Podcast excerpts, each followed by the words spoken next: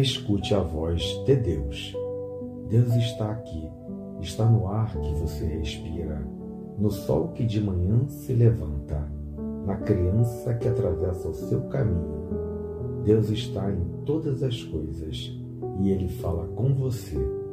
Deus não precisa propriamente de palavras para transmitir a sua mensagem. Ele usa o amor e a vida. Fique atento às mensagens de Deus. Elas estão onde você menos imagina. Abra o seu coração. Desperte a sua sensibilidade. Deus ama você e estará sempre ao seu lado. Não tenha medo. Não se sinta abandonado. Ele é um Pai fiel. Na vida, tudo tem um porquê de ser. Tenha um olhar generoso sobre você, sobre as suas experiências, sobre a sua história.